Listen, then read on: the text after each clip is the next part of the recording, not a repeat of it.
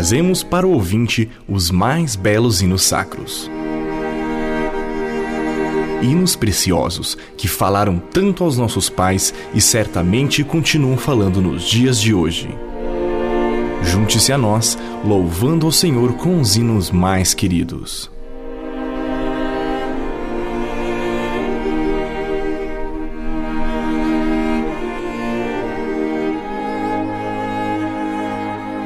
Contando e cantando, conhecendo as histórias de hinos cristãos.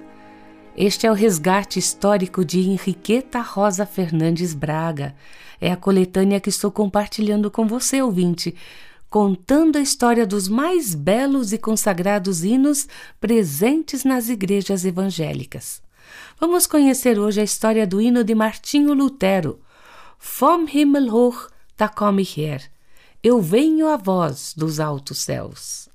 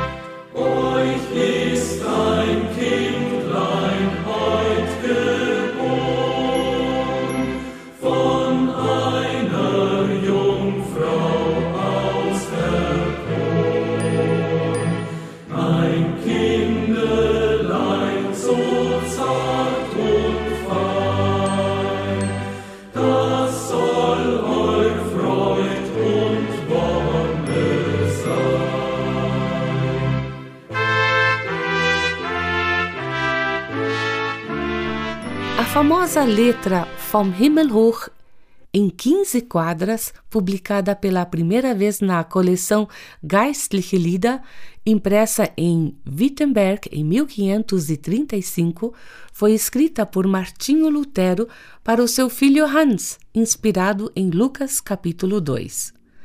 Embora ligada inicialmente à melodia da canção popular Aus fremden Landen komme ich her, venho de terra estrangeira, passou depois a ser cantada com a melodia que é atribuída ao Reformador, composta em 1539. Na comemoração do Natal na casa de Lutero, um adulto vestido de anjo cantou as sete quadras iniciais, tendo sido as oito restantes entoadas pelos seus filhos. Corais assim extensos eram comuns na época, mas para que se tornasse possível o seu uso na igreja, o próprio Lutero logo o reduziu a sete quadras e, ao que se supõe, compôs a majestosa música que passou a revesti-lo. Johann Sebastian Bach que viveu de 1685 a 1750, usou esse coral três vezes no seu famoso oratório do Natal, uma na primeira parte e duas na segunda, sempre harmonizado de modo diferente. E ainda em seu Magnificat, sob a forma de pequeno moteto, logo após o Et Exultabit. Ao escolher as instâncias para os corais das cantatas, paixões e oratórios, Bach não hesitava em desligá-los do todo. Com frequência, nós o vemos aproveitar uma só estrofe de determinado Lied, canção para piano e solo, e a harmonização aqui apresentada encontra-se na primeira parte, número 9, do Oratório do Natal. E a tradução para o português foi feita pelo reverendo Antônio de Campos Gonçalves, ministro da Igreja Metodista do Brasil, para a audição de Natal realizada em 1940 pelo Grupo Coral da Igreja Evangélica Fluminense, no Rio de Janeiro.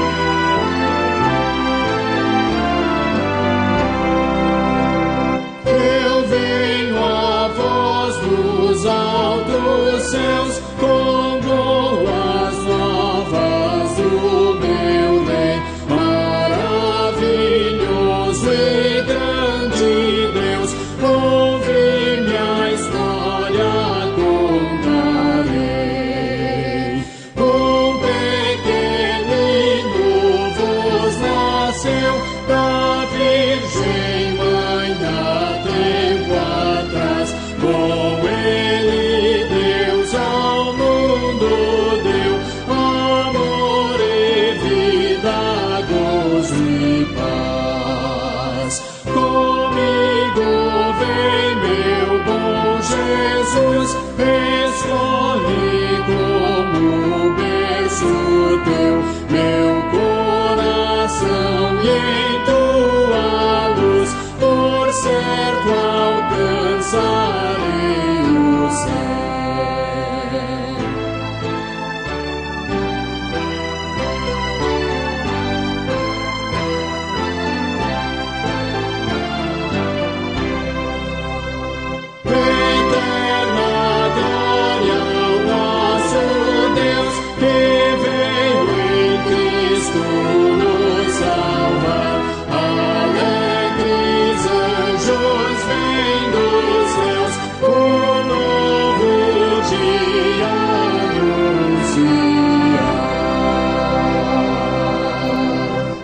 Em 10 de novembro de 1983, transcorreu o quingentésimo aniversário de nascimento do reformador Martinho Lutero, nascido em Eisleben, Alemanha, numa família de camponeses.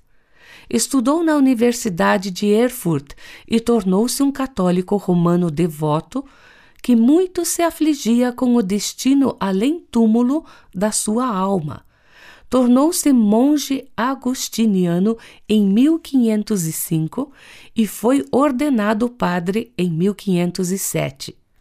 No ano seguinte, já na Universidade de Wittenberg, tornou-se acatado professor conferencista, estendendo-se a sua fama de grande teólogo e orador por todos os recantos da Alemanha e alcançando Roma.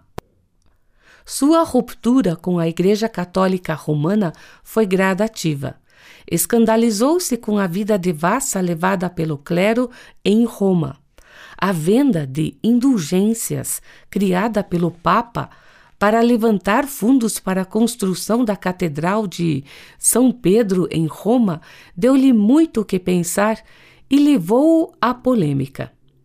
Em 1527, fez colar suas famosas 95 teses nas portas da igreja de Wittenberg contra os abusos cometidos nessa venda.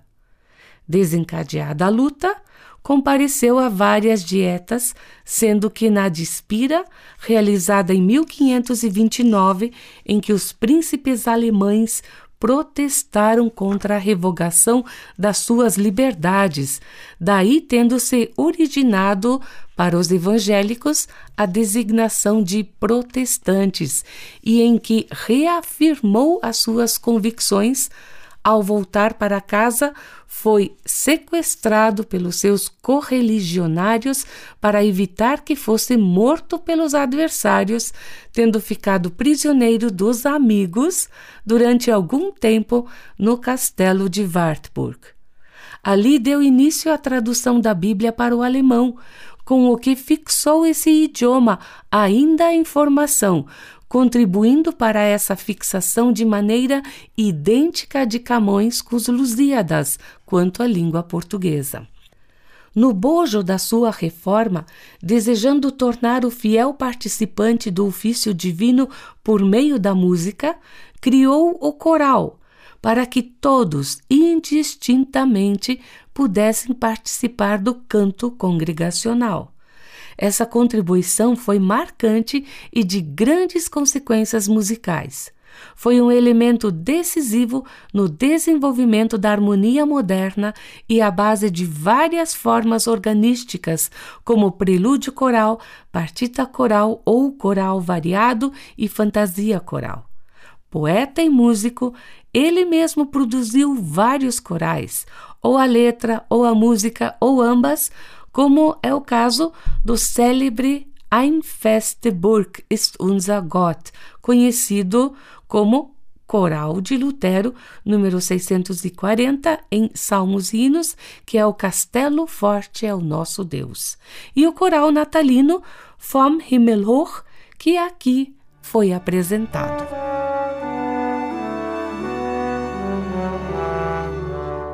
Eu